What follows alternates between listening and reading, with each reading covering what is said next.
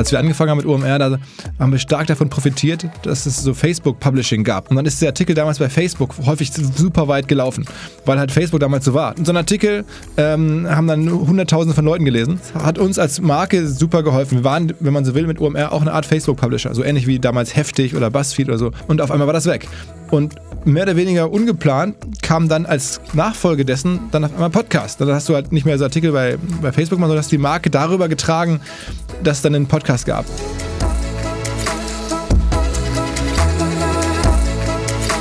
E-Commerce, why not? Tipps für dein Business von Johannes Kliesch und Romy Riffel.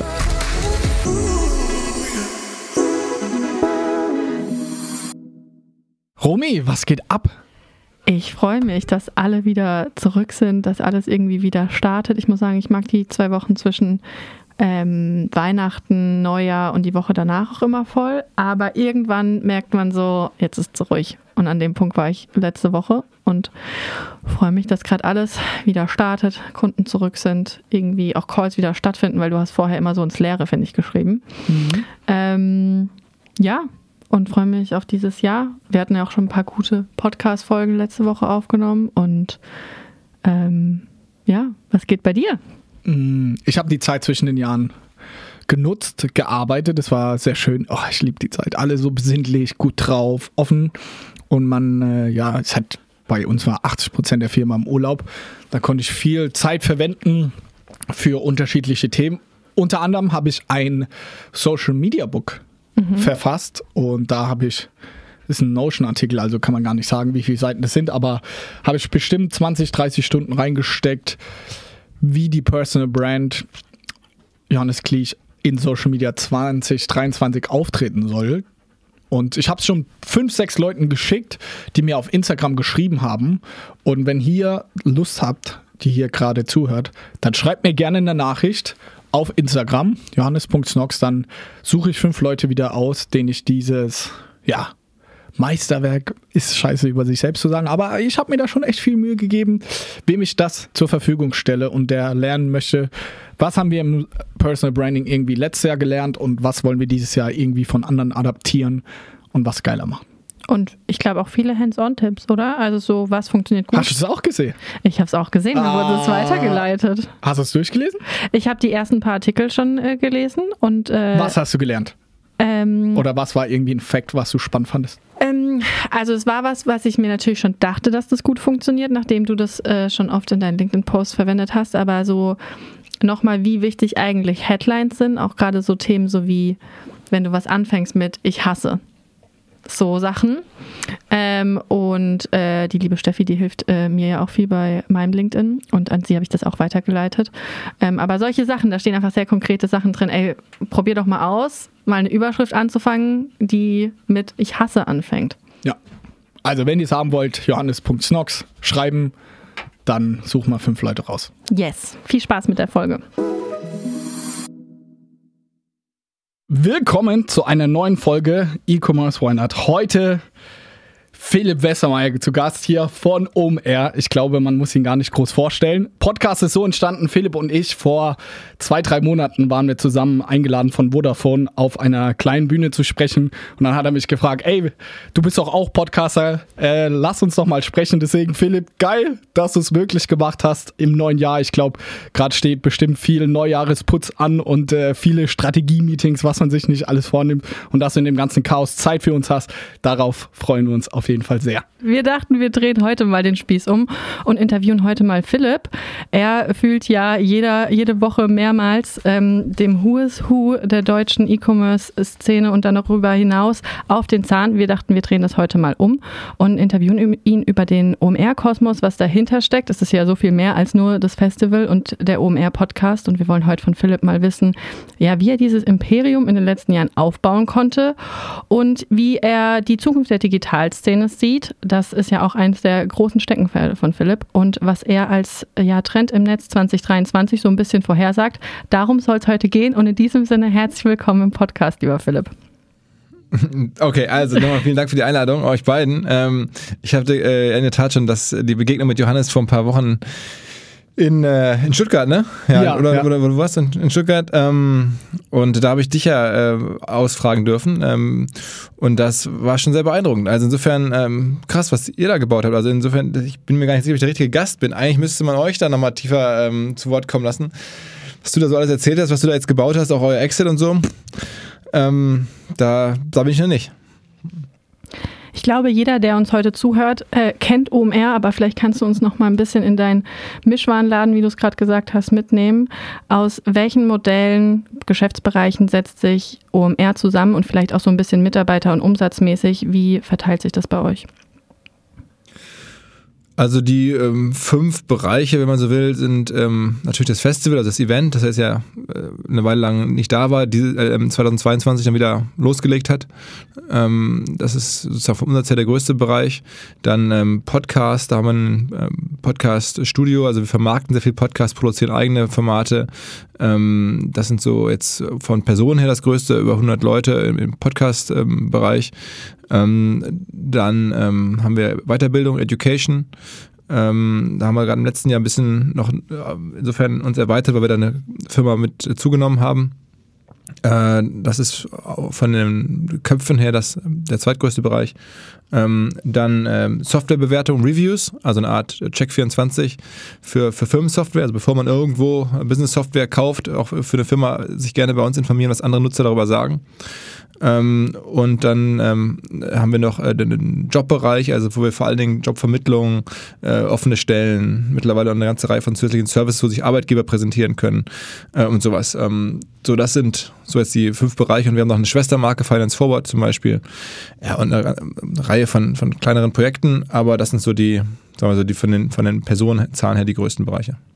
Das sind so unterschiedliche Bereiche. Wie funktioniert bei euch die Ideenfindung und gab es da irgendwelche Schlüsselmomente immer für die einzelnen Sachen? Also vielleicht gerade OMR Reviews ist ja fernab eigentlich von dem, was ihr bisher gemacht habt, oder?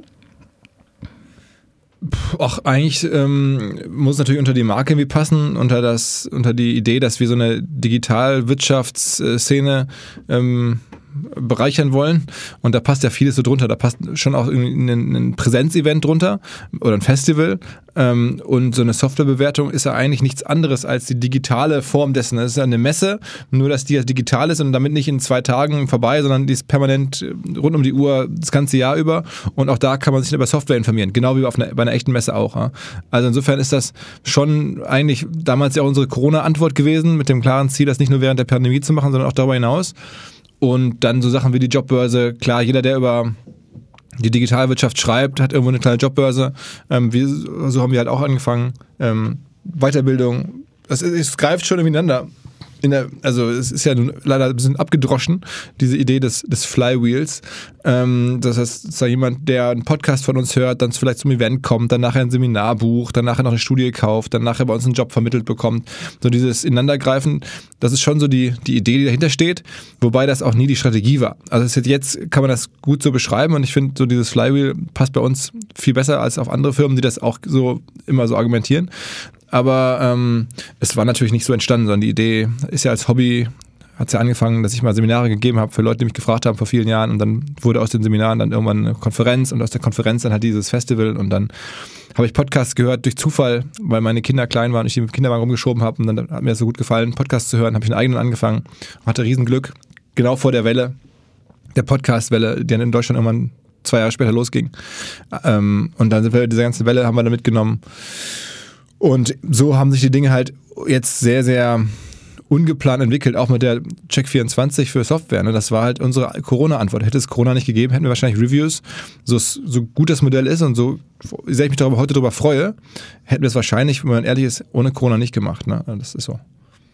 Wie viel hören ähm, wöchentlich euren Podcast mittlerweile? Oder den OMR-Podcast? Äh, so 100.000, so, also ja, ist ja die Frage, was ist jetzt, was heißt genau hören? Also Mhm. Also wir haben, wir gucken so drauf, dass die Folgen, die einzelnen Folgen haben ungefähr sechs Wochen nach Upload, würde ich schon sagen, dass die am allermeisten jetzt an die 100.000 rankommen. Manche aber auch 80.000, aber es gibt immer mehr Folgen, die jetzt deutlich über 100.000 Hörer finden. Ähm, aber wie gesagt, das äh, sind dann so innerhalb von sechs Wochen. Ähm, dann gibt es natürlich auch bei uns sehr viele Hörer, die einfach wirklich so die Backlists hören. Das ist ja, wir haben ja jetzt nicht unbedingt aktuelle Themen immer. Das heißt, wenn wir dann, ich weiß gar nicht, die Streams, die wir über das ganze Portfolio in der Woche haben, sind wahrscheinlich nochmal mehr. Müsste ich mal meinen Kollegen Chris fragen. Haben wir doch vor kurzem ausgewertet. Chris, wie viele Streams hatten wir in der Woche?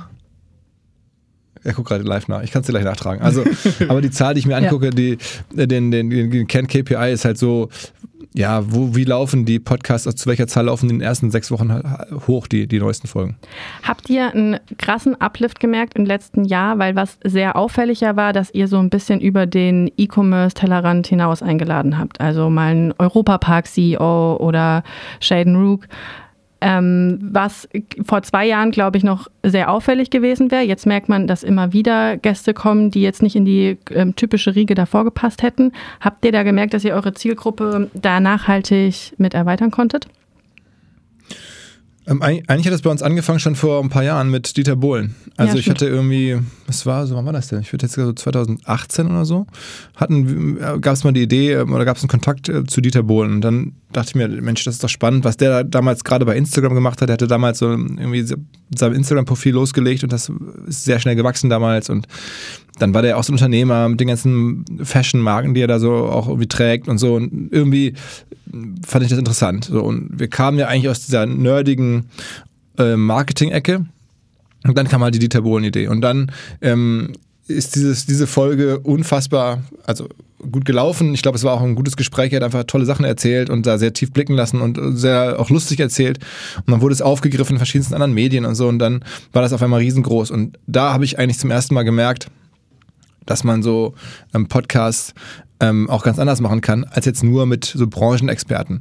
Ähm, und dann haben wir das immer weiter so entwickelt. Das ist ja auch jetzt nicht so leicht, ne? dass man sagt, okay, jetzt mache ich mal einfach nächsten, jede Woche irgendwie einen, einen Prominenten oder jede Woche irgendwie einen CEO. Das geht ja gar nicht. Du musst das ja irgendwie da reinwachsen, die Kontakte erstmal aufbauen, auch die Erfahrungen äh, machen, ähm, also es ist jetzt nicht auf Knopfdruck herstellbar, zumindest war es für uns nicht. Und dann haben wir das aber immer weiter auch damit experimentiert und ähm, daran Spaß gefunden. Und es wurde dann auch von den Produkten her, also von den Podcasts, glaube ich, immer besser, sodass dann auch mehr Leute uns angeschrieben haben, gesagt, Mensch, habt ihr nicht mal Lust hier oder ich kenne den und den oder mein Chef oder so. so. Und dann haben wir das jetzt in diesem Jahr eigentlich gar nicht so stark bewusst gesteigert, sondern das hat sich dann so ergeben und es ist dann teilweise echt jetzt auch super zu sehen, was sich für Sachen ergeben, ohne dass wir da jetzt ähm, wahnsinnig viel für tun müssen. Wie sieht dein Arbeitsalltag aus? Weil ich merke das ja selber, wir hatten es ja so ein bisschen im äh, Vorgespräch, du siehst mich irgendwie gerade äh, sehr viel auf Instagram und äh, ja, wir haben den Output irgendwie krass erhöht. Wir haben irgendwie jetzt ein Team rund um die Marke, nenne ich es mal, Johannes Kliesch, von irgendwie vier, fünf Leuten die das alles durchtakten, durchorganisieren. Aber hauptberuflich, sage ich immer, bin ich Geschäftsführer der Snox GmbH und muss mich ums E-Commerce-Business bei uns kümmern. Wie sieht es bei dir aus? Bist du wirklich hauptberuflich um eher Podcast oder versuchst du da auch den Aufwand möglichst klein zu halten? Wie macht ihr das? Also ich finde es interessant, wie du es gerade beschreibst und auch deswegen, du musst demnächst mal wieder bei, uns vorbeikommen, denn ich äh, sträube mich so ein bisschen, habe immer noch so ein bisschen so eine äh, Irritation jetzt so so als Brand ähm, das anzugehen. Ich sehe, dass es viele andere machen. Äh, Frank Thelen ja schon eine Weile in den USA ganz viel. Bei dir jetzt auch, dass du das irgendwie offensichtlich entschieden hast, strategisch. Ich gehe das jetzt äh, an und äh, das ist ja auch sehr viel wert. Das, damit kann man auch dann sehr, sehr viel machen. Das ist mir total rational, total klar, wenn ich sehe, was da irgendwelche amerikanischen Investoren oder auch, nehmen wir mal jetzt das Monsterbeispiel Elon Musk, was der daraus für einen Wert generiert, dass er so eine bekannte Persona geworden ist. Trotzdem fällt es mir nicht so leicht und ich muss mich dazu immer wieder irgendwie selber dazu bringen, das jetzt zu machen und zu überlegen, wie kann ich es machen. Und manchmal liegt es auch einfach so nahe, wenn ich jemanden treffe, dass ich natürlich noch ein Foto gemeinsam mache ähm, zum Podcast. Das ist ja irgendwie, das ist mittlerweile äh, offensichtlich. Aber so viele andere Sachen, ähm, da fällt es mir nicht so leicht. Ähm, und insofern gerade was das jetzt betrifft, bin ich selber noch so ein bisschen am Suchen und am Ausprobieren und ist da neugierig, wie es jetzt bei dir so läuft oder wo du jetzt ja offensichtlich da die, Entscheidung getroffen hast, auch was das so für, für Früchte dann trägt und, und, und ähm, was es dir bringt. Auch an Nachteilen vielleicht. Ähm, aber mein Alltag ist davon eigentlich aktuell nicht so bestimmt, sondern der ist natürlich davon bestimmt, irgendwie sich über Gäste Gedanken zu machen und Gespräche vorzubereiten, das schon, klar. Aber ansonsten sind wir jetzt ja über alle Bereiche bei uns so Größenordnung 350, 360 Leute. Und das ist einfach auch sehr viel klassische ja, Arbeit in und an der Firma. Ähm, und da bin ich halt voll drin, Personal zu finden, Bürostrukturen, Prozesse, Kommunikation, das Event. Äh, ja, dass, dass ich da jetzt einfach auch jeden Tag irgendwie einfach dran rumschraube und eigentlich meine liebsten Arbeitstage hier im Büro verbringe und hier morgens reinlaufe und dann hier Gespräche führe, so rumlatsche und ähm, den Leuten spreche. Ähm, ja, das fällt mir am leichtesten.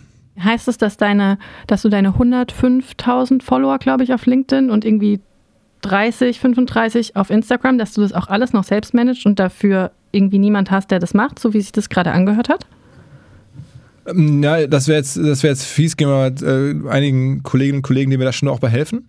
Aber jetzt nicht so in, dem, in der Form, wie jetzt, glaube ich, bei euch das aktiv ähm, bespielt wird, sondern ähm, ich habe äh, ein, zwei Kollegen, die das nebenher, die auch Zugang haben zu den Accounts und die dann sagen, ey Philipp, hier, der Podcast ist rausgekommen, hast du ein Foto, dann würde ich es mal schnell posten. Oder schick, schick mir bitte eine Caption und dann schicke ich bei WhatsApp eine Caption, dann machen die, die das, den Post. Aber die Frequenz ist ja auch so sehr gering. Ne? Also wenn das jetzt jemand Vollzeit machen würde, dann würde ich schon auch erwarten, dass die Frequenz höher wäre. Aber bei mir aus dem Account kommt ja teilweise, dann denke ich, da bin ich auch selber dann wieder darüber verärgert, über mich selber, dass dann da irgendwie tagelang nichts rauskommt. Ähm, und dann gucke ich darauf und denke, oh Mensch, guck mal, das letzte Foto ist von fünf Tagen. Ähm, du müsstest mal wieder. Oder dann denke ich auch, okay, jetzt habe ich hier wochenlang einfach immer nur Podcast-Gäste ähm, äh, gepostet. Aber nee, also es gibt jetzt niemanden, der das so wirklich jetzt sich zur Aufgabe macht, wie das ja jetzt immer mehr auch gemacht wird, man sagt, okay, ich bin verantwortlich für Johannes oder für irgendwen und mache halt da mir den ganzen Tag Gedanken darüber, wie könnte man das funktionieren, was, was erlebt der, wie kann man Sachen inszenieren, das, das es nicht. Ne? Wie ist es vom Zeitmanagement her? Ähm, nehmt ihr dann in einer Woche dann zehn Folgen auf oder wie es einfach nur so fällt? Oder wie versucht ihr das zu strukturieren? Weil ich selber kenne das auch, auch aus meiner Erfahrung, wir hier auch mit dem Podcast oder mit Speaking-Events, ist es ein totaler Clinch immer zwischen Auftritten, auch als wir in Stuttgart waren, weil dann fährst du mit dem Zug hin, dann sprichst du eine Stunde wieder zurück. Aber eigentlich klaut es dir ein bis zwei Arbeitstage und es fehlt dir dann wieder an der Firma rumzuwerkeln. Daher finde ich das super spannend, auch immer bei anderen zu sehen, weil ich für mich als Person ist das so der größte Stressfaktor bei mir. Wenn ich dann mal wieder einen Fokus habe in der Firma, gerade Themen vorantreibe und dann kommt ein, eine tolle Opportunity und dann da immer abzuwägen, äh, finde ich richtig spannend, wie ihr das macht. Also ähm, ich habe so oder versuche gar nicht so viele Speakings zu machen. Ne? Ähm, es gibt natürlich dann immer die Situation, dass, dass, dass das einfach doch attraktiv ist und manche Leute auch dafür natürlich bezahlen. Ne? Und dann bin ich ja schon auch irgendwo bereit äh, oder nehme das Geld gerne, weil ich es in der Firma verwenden kann. Ähm, so, dass, also es kommt dann doch schon, schon vor, aber nicht so oft. Und ähm, bei den Podcasts, die versuchen wir so übers ähm, ja, zu strecken natürlich, so gut es geht. Also wir haben immer ein paar in der Hinterhand, so in der Pipeline. Ähm, aber ich würde mal sagen, in einer normalen Woche habe ich vielleicht tatsächlich dann zwei Aufnahmen oder so oder, oder vielleicht drei. Ähm, und dann läuft es so relativ linear das ganze Jahr über weiter und wir gucken halt so, klar, bei manchen Gästen, ich meine, ist ja nicht so, dass ich jetzt da die Termine diktieren kann, sondern ich muss mich auch ein bisschen danach richten, äh, oder was ein bisschen, ich muss mich im Wesentlichen danach richten, was meine Gäste für Termine einrichten können.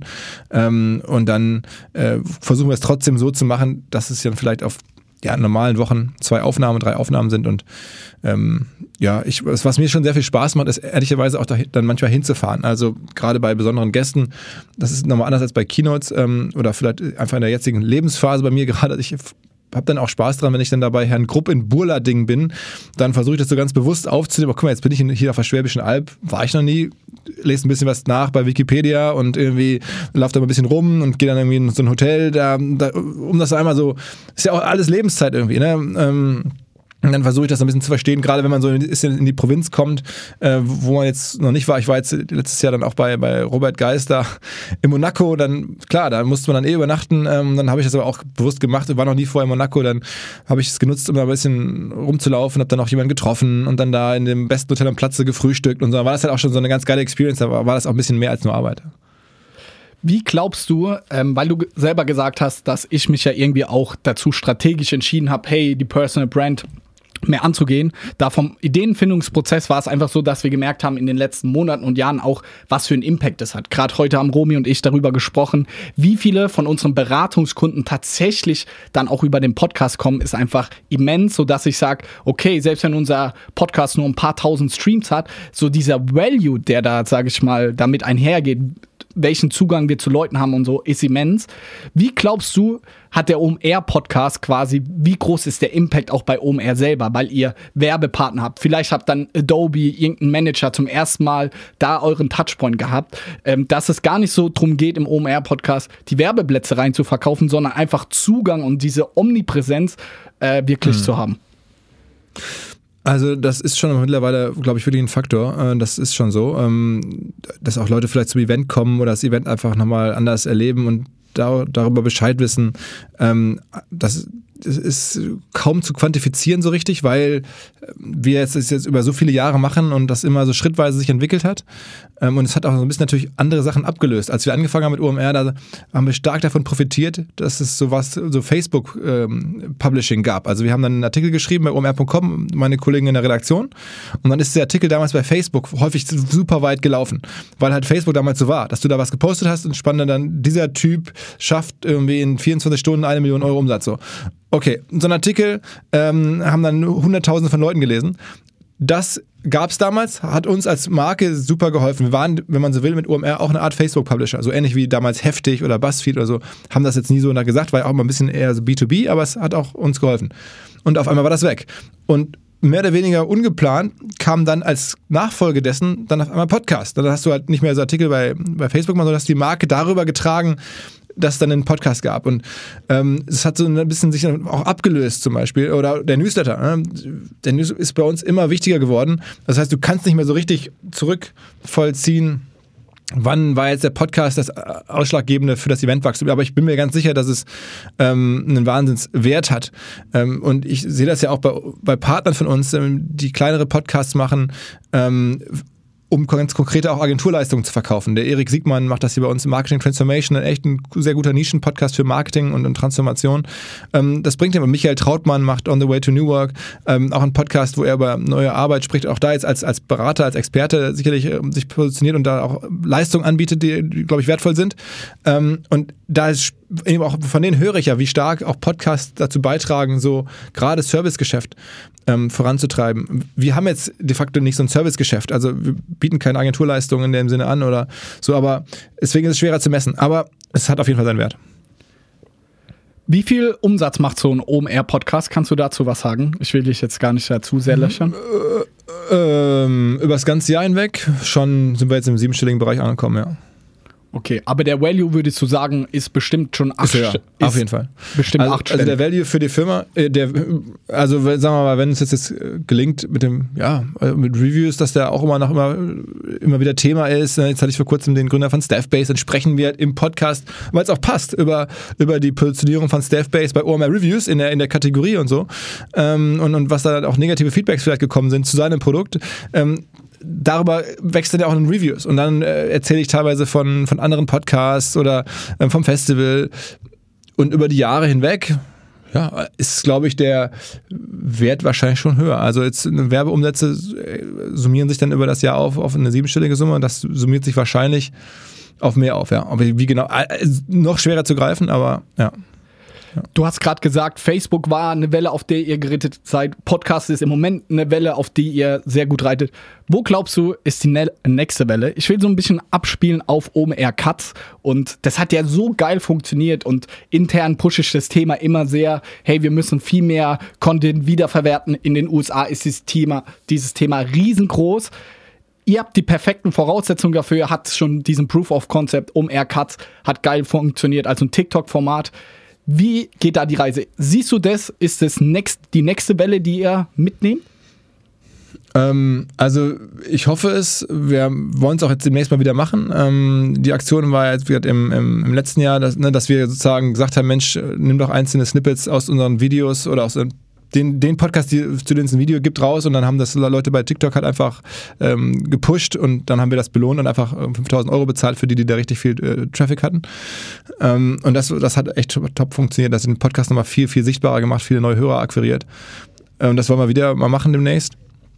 Ähm, ja, und TikTok ist sicherlich einfach ein Monster, ne? Also was da an, an Reichweite und, und so an, an Potenzial da ist aber jetzt über diese, diese Aktion hinaus ist mir jetzt auch noch nicht so richtig eingefallen, wie ich jetzt TikTok so spielen kann. Das hat ja nicht, du hast es, das ist ja auch ein Monster, das nicht ganz so gut beherrschbar ist. Also man kann jetzt diese Aktion machen, aber so dieses lineare, organische Weiterentwickeln, das ist da nicht so möglich. Du hast einen Hit und dann ist der mega und dann versuchst du ja wochenlang rum und triffst halt nichts mehr. Äh, also es ist nicht so planbar und gleichzeitig ist es jetzt auch für mich zumindest auch nicht so alltäglich, dass ich da so genau weiß, wie ich damit umgehen muss. Bei Instagram bin ich jeden Tag selber drauf als Nutzer. Ne? Bei, bei Twitter auch, bei ähm, Podcasts höre ich auch jeden Tag selber. Ähm, Newsletter lese, lese, ich auch eine Menge. TikTok ist so ein Medium, wo ich selber dann auch mir noch viel erklären lassen muss. Ähm, und wo ich aber schon verstanden habe, dass es halt leider nicht so klar planbar ist. Aber wenn du mich jetzt fragst, wo ist der größte Traffic Pool aktuell, ist er sicherlich da auf jeden Fall, ja.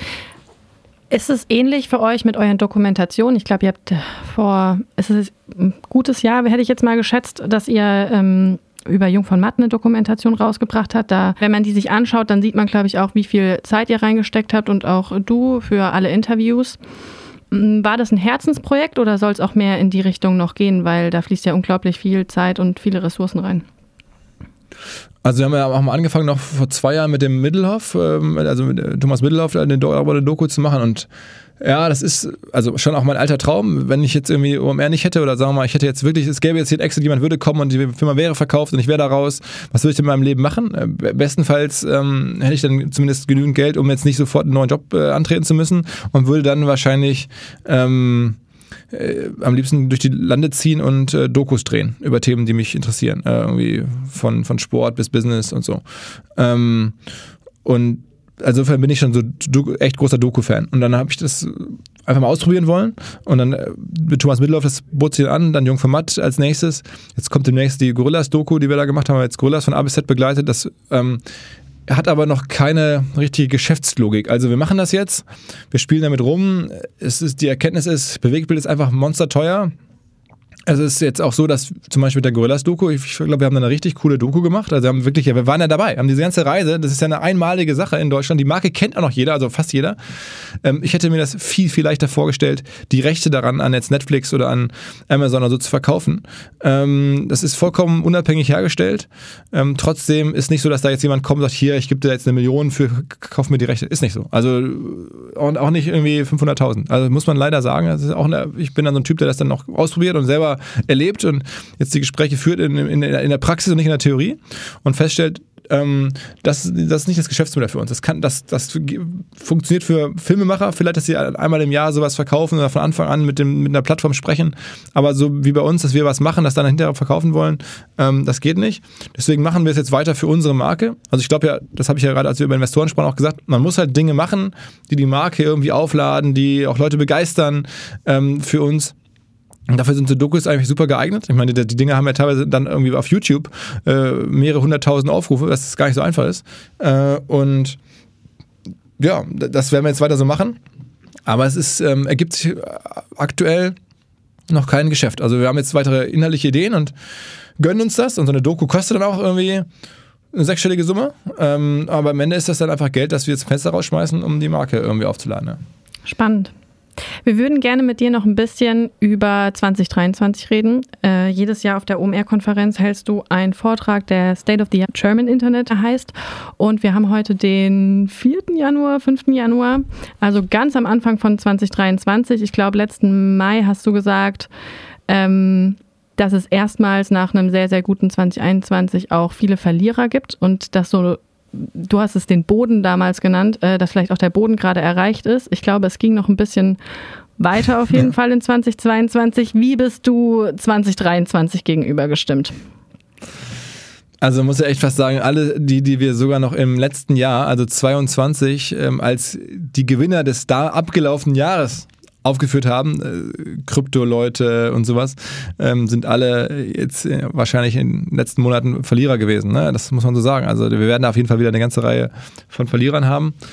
Ähm, äh, also was heißt Verlierer? Ne? Also Leute, für die das Jahr jetzt nicht so gut gelaufen ist, die weniger relevant geworden sind und so, ähm, wo die Kurse gefallen sind.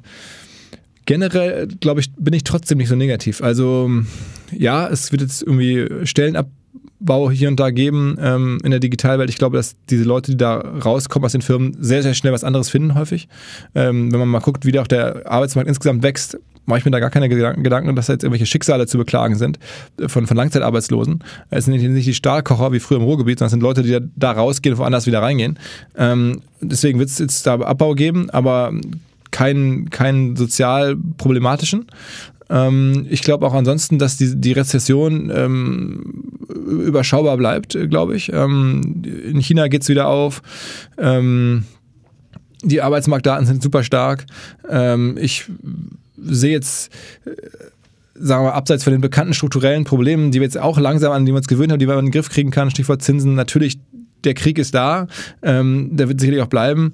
Ähm, aber er hat jetzt ja auch in diesem Jahr nicht zu der totalen ähm, wirtschaftlichen Rezession geführt. Und insofern ist so mein Bauchgefühl, die verschiedenen Indizien, die ich so habe, dass es ähm, hoffentlich dann auch stimmt, dass es ein bisschen glimpflicher ausgeht, ähm, wirtschaftlich gesehen, als, als das viele glauben.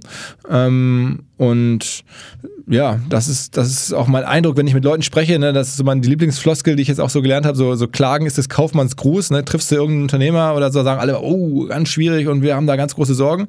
Ähm, aber wenn du dann fragst, ja, sag mal konkret, ja, hatten jetzt gerade schon das beste Jahr der Geschichte, aber nee, wer weiß, was nächstes Jahr ist. Ja, okay, also ähm, äh, das habe ich jetzt schon häufiger gehört und das, äh, auch das führt mich dazu zu glauben, dass es vielleicht jetzt in 23 ähm, ein bisschen besser wird, als es ähm, viele vermuten. Ja. Hacking Defeat war, muss ich ehrlich sagen, einer der der geilsten Vorträge oder Teile der Vorträge, die ich dieses Jahr gesehen habe. Ich habe das unserem Sales-Team äh, sehr eingeprügelt. Jeder musste sich das anschauen. Deswegen vielen Dank. Da habt du und dein Team wirklich grandiose Arbeit geleistet. Fand ich super starke Blickwinkel. Hast du vielleicht darüber hinaus einen Hacking-Defeat äh, für 23? irgendwie im Petto, wo du sagst, ey, im Moment da ist super günstig Attention oder da ist etwas, was sehr, sehr smart irgendwie umgesetzt wurde? Ähm, oh, äh, wir haben so ein paar Sachen, an denen wir gerade rumbasteln. Also die kann ich jetzt noch nicht so richtig erzählen, weil sie noch so uns noch die Beispiele fehlen und so. Äh, sind wir gerade dran. Also auch natürlich rund um die TikTok-Welt gibt es schon auch wirklich verrückte Cases, ähm, von denen man jetzt nicht so unbedingt ausgeht, dass es sie, ausgeht, dass es sie gibt. Ähm, aber ich habe jetzt nicht das eine Thema, also wo ich jetzt sage, guck mal, das ist jetzt noch eine Ergänzung dazu. Also wir haben ja auch äh, versucht, natürlich die besten Sachen draufzuschmeißen. Also ich müsste mal gucken, was ist mir denn, wir haben so eine Gruppe, eine WhatsApp-Gruppe, kann man live reingucken, ähm, wo ich immer Sachen, wenn ich was sehe, das da reinschmeiße. Ah, warte mal kurz. Eine sehr mal. smarte Sache, äh, vielleicht um kurz die Zeit zu überbrücken, äh, die du damals auch in deinem Vortrag hattest, fand ich die IWC-Werbung am Times Square. Ähm, mhm Kannst du, weißt du die Zahl noch auswendig, sonst hätte ich dich schätzen lassen, was, was vier Wochen Times Square Werbung kostet für IWC? Boah, es war nicht so viel. Ne? Also sehr genau, sag du. Ich hätte es jetzt, okay, ich hätte jetzt instinktiv, hätte ich schon im Millionenbereich, muss ich ehrlich sagen, gesagt. Vier Wochen, boah, äh, aber wenn ihr nicht so viel sagt, dann sage ich 250.000. 200.000. Mhm. Hätte ich jetzt auch viel mehr gesagt. Zumal, ne, das war auch die Idee bei dem Hacking the Feed, dass halt der Leute das dann auch da halt, wenn du das geil machst, wenn du dann halt was Geiles bringst, äh, nicht einfach nur so ein lames Poster hinhängst, dass dann halt nochmal zusätzlich ganz viel entsteht. Das ist ja ein bisschen die Idee gewesen dabei. Ähm, also du kaufst da die Fläche und meinst aber eigentlich gar nicht die Leute, die da vorbeilaufen, die nimmst du auch noch mit, aber meinst vor allem die Leute, die das dann später in irgendwelchen Feeds sehen, wenn dann da fotografiert wird und so. Ne? Da vielleicht von mir Hacking the Feed, es sind diese ganzen 3D-Animationen. Kennt ihr die? Von diesen ganzen Wänden, Times Square und überall, wo es ist, dass es so dreidimensional aussieht. Da hat ja Nike viel gemacht, Louis Vuitton und keine Ahnung. Wahnsinn. Balenciaga hat auch da gemacht, wie so einen. Äh, also, das muss ich sagen, das finde ich schon sehr, sehr catchy. Äh, und da sehe ich auch so viel immer in meinem TikTok, Instagram-Feed, dass da viel angezeigt wird. Aber jetzt, Philipp, du hast du also, was aus der WhatsApp-Gruppe? Ja, ich kann jetzt hier irgendwie ähm, mal so ein bisschen live berichten, was ich da so reingepostet habe an meine Leute, was ich cool fand, was wir dann versuchen, irgendwie einzubauen. Also, was ich zum Beispiel ganz ist dieser einer der krassesten Posts, den ich fand, war, ähm, war dieser Post mit Messi und, und Ronaldo, wo ja. die Schach gespielt haben. Ähm, und was da auch einfach abgefahren ist, wie dezent da Louis Vuitton wirbt. Das ist ja am Ende eine Louis Vuitton-Werbung, ähm, wo, die, wo die beiden so sehr so gut angezogen mit Rollkragenpullover und so da sitzen. Ähm, und also das, das irgendwie ähm, hat 21 Millionen Likes für Louis Vuitton generiert, äh, global so da müssen wir mal gucken, das fand ich auf jeden Fall herausragend von dem, was ich gesehen habe. Dann, was ich auch ganz cool fand, habe ich auch in die Gruppe reingepostet, dass ähm, ähm, rund um die, in den USA gab es das Beispiel die Baseball World Series, also eine Baseballmeisterschaft. Ähm, da hat so ein Typ, der eigentlich im Hauptjob so eine Matratzenkette hat, eine Kette für Matratzenläden, Mattress Mac heißt der. Der hat dann so ein Angebot gemacht. Ähm, Anfang der Saison hat er halt zu seinen Kunden gesagt, hör zu, wenn das und das Team ähm, da gewinnt, dann wird im Nachhinein werden alle werden eure Käufe billiger. Dann würde ich eure Käufe nachträglich subventionieren, wenn ihr das hier abschließt. Das ist dann immer so super viel. Leute reden drüber, er tippt da mal irgendwelche absurden Teams und wettet dann auch immer mit irgendwie echt viel Geld, um halt zum Teil halt höhere Preise bei sich zu rechtfertigen. So, und jetzt ist es wieder so gekommen, wie schon vor ein paar Jahren mal, dass dieses Team dann wirklich gewonnen hat. Damit hat er dann auf einmal irgendwie aus 10 Millionen oder was hat er dann irgendwie 90 oder so gemacht oder noch mehr ähm, und schüttet das Geld jetzt an seine Kunden aus. Das ist eine riesen PR-Story. Das ist natürlich für die Kunden geil. Im nächsten Jahr wird es wieder ein großes Thema sein. Auf wen wettet er diesmal? Wenn du da deine Matratze kaufst, dann nimmst du wieder irgendwie implizit an so einem, an so Tippspiel teil, ohne dass du da eigentlich aktiv was tun musst, sondern einfach nur als Käufer bei ihm. Das ist einfach super schlau. Ähm, du du schaffst halt Content, du schaffst irgendwie einen Anreiz, Menschen verfolgen auf einmal Baseballteams, weil sie wissen, im Nachhinein, wenn die gewinnen, wird meine Matratze günstiger. Also wie so. Äh, das fand ich auch cool, habe ich jetzt auch gerade in der Gruppe gefunden. Ähm, werden wir auch sicherlich irgendwie versuchen, ob wir da das in den größeren Kontext einbetten können, das dann nochmal zeigen. Aber es sind so, so, so Bits und Pieces, die mir über das Jahr aufgefallen sind, jetzt in den letzten Wochen. Ja. Starke Beispiele. Philipp, wir haben immer am Ende von unserem Podcast eine Schätzfrage. Und wir wetten über einen äh, LinkedIn-Post. Mhm, ja, das äh, habe ich schon gehört, ja. Also der, der Gewinner darf beim jeweil, jeweilig anderen ähm, einen LinkedIn-Post abfeuern. Und äh, du hast dich ja bereit erklärt mitzumachen und du brauchst dein Handy beziehungsweise den Taschenrechner von deinem Handy. Hast du das gerade da oder was zum Schreiben? Mhm. mhm. Mit Taschenrechner von meinem Handy habe ich jetzt, mache ich kurz auf, ja. Genau. Ich ja. lese jetzt gleich die Schätzfrage vor. Larry hat die vorbereitet und wir tippen dann einmal alle unsere Antwort in den Taschenrechner ein. Wie viele Apps waren im ersten Quartal 2021 weltweit im Apple App Store verfügbar? Also wenn jetzt das Bewerbungsgespräch bei der Unternehmensberatung ist ja, glaube ich, jetzt so, dass du irgendwie herleiten musst, wie du zu so einer Schätzung kommst. Ne? Dass jetzt irgendwie der, der Weg wichtig ist, dass du jetzt einfach nicht eine Zahl raushaust und vielleicht Glück hast oder Pech, sondern dass du jetzt irgendwie sagen kannst. Dann bin so ich jetzt mal auf deine Herleitung gespannt. Ja. Ja. Wie nee, ich wollte das gerade sagen. Ah, das ist äh, nämlich genau der Punkt, weil es mir jetzt auf den ersten Blick total schwer fällt, irgendwas zu greifen, wie ich das jetzt irgendwie so besser sizen kann. Also. Okay, wir hauen jetzt mal die. Boah, das ist zu viel. Der erste Gedanke ist immer der richtige, hat mein Fußballtrainer gesagt. okay, ja. Sagt der erfolgreiche Unternehmer. Ähm, und der schlechte Fußballer. Okay. ähm, genau. Hat jeder was? Hast du was, Philipp? Doch, man könnte es vielleicht vom Apple-Umsatz her, vom Service-Umsatz von Apple her ähm, greifen. Was macht so eine App für einen Umsatz? Aber die Frage ist, ich kann natürlich jetzt auch spontan, müsste man in die Apple-Bilanz gucken, was, was machen die da für Service-Geschäfte und dann da, wie viel davon ist App Store? Ist der Großteil ist App Store. Äh, führt, glaube ich, jetzt ein bisschen zu weit für die, die Zwecke dieser Übung hier. Ähm, aber das wäre noch ein Weg, wie man vielleicht gehen könnte. Du bist eingestellt ähm, in unserer Unternehmensberatung. Snock Salting, ey. Ja. Ähm, ja, also okay. ich. Äh, Was sagst du? Also ich, ich wäre ich wär im Millionenbereich, eine Million oder sowas.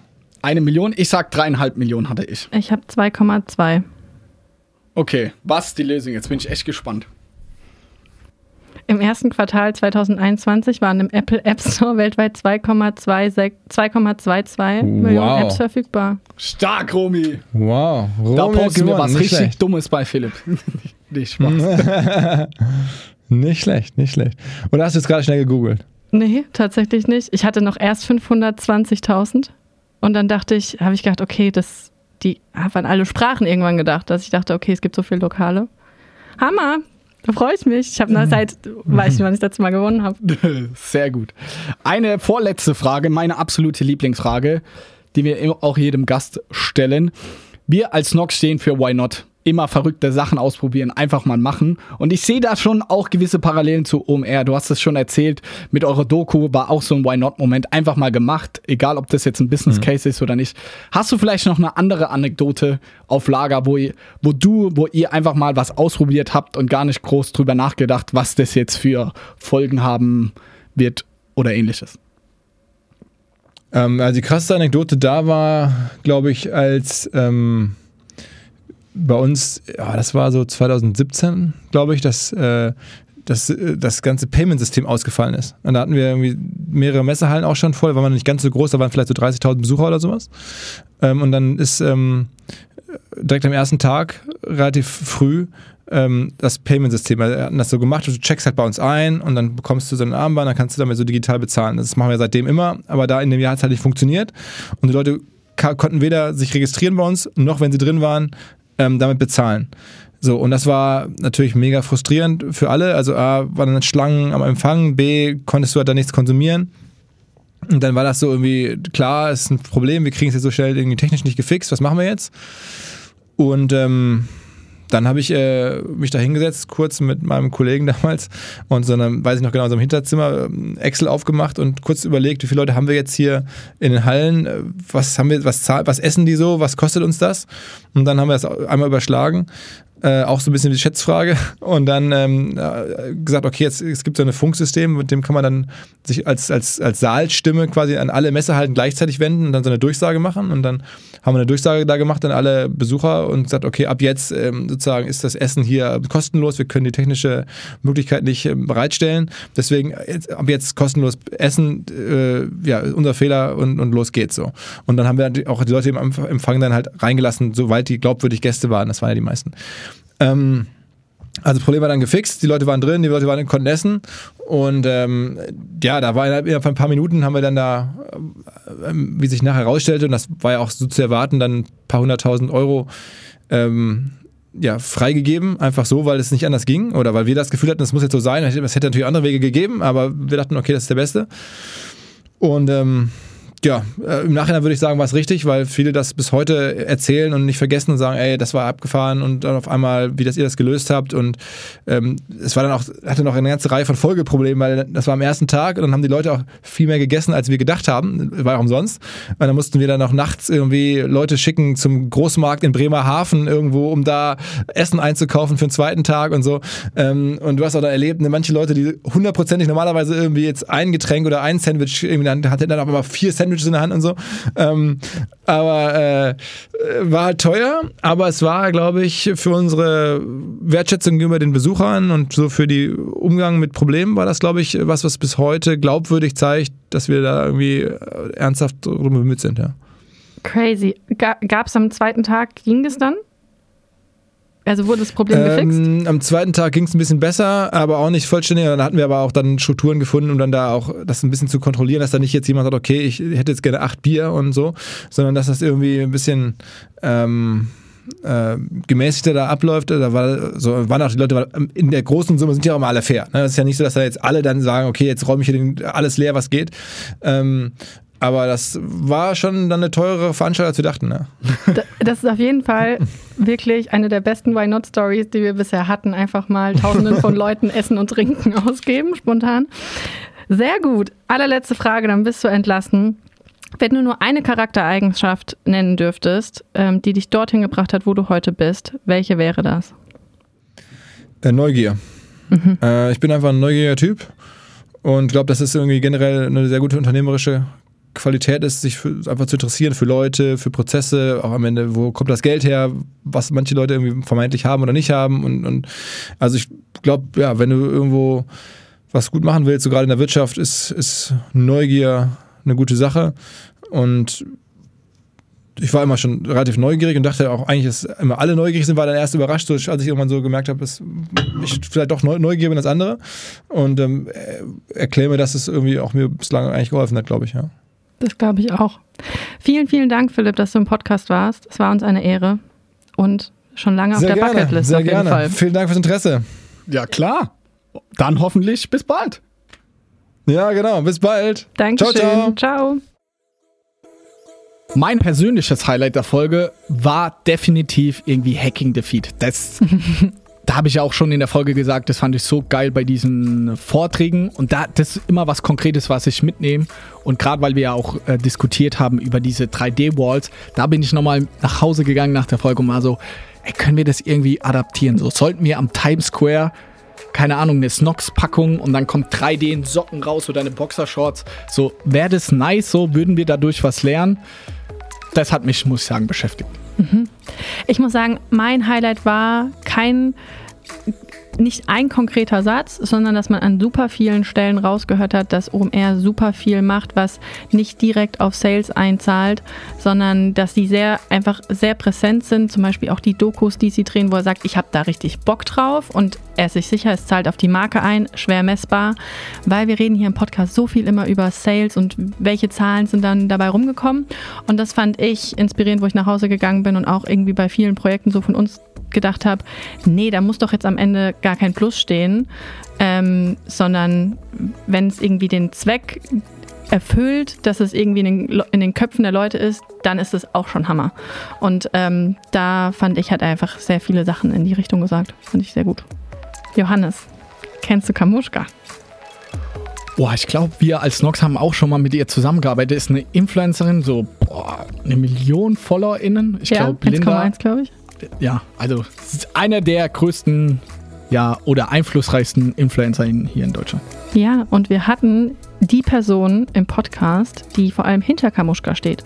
Ich meine, ganz viel Erfolg oder ganz viel von ihrem Erfolg baut sich natürlich auf ihr selbst und ihrer Personal Brand auf, aber du brauchst ja da auch Menschen hinten dran, die das mit aufbauen.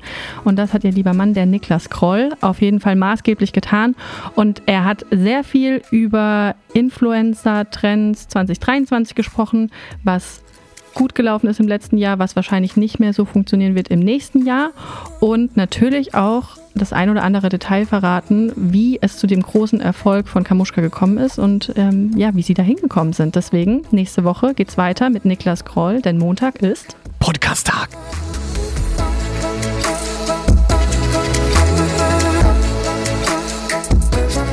E-Commerce, why not? Tipps für dein Business von Johannes Kliesch und Romy Riffel. Jeden Montag überall, wo es Podcasts gibt. Abonniert am besten jetzt den Kanal, damit ihr keine Folge mehr verpasst und lasst uns doch eine Bewertung da. Wir freuen uns.